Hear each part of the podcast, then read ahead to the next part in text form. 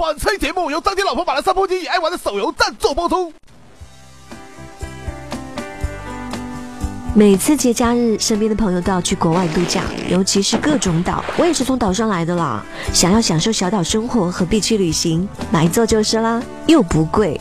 不同用途的岛屿要找不同的部门办理手续，哪个部门容易审批通过就找哪个部门哦。当地的政策鼓励发展旅游，那找旅游部门一定靠谱。只要审批通过，就随便你挖水池造别墅喽。买一座岛究竟需要多少钱呢？举个例子，两年前日本政府准备以大约一亿人民币买下一座岛用来钓鱼，约合二十三块一平米。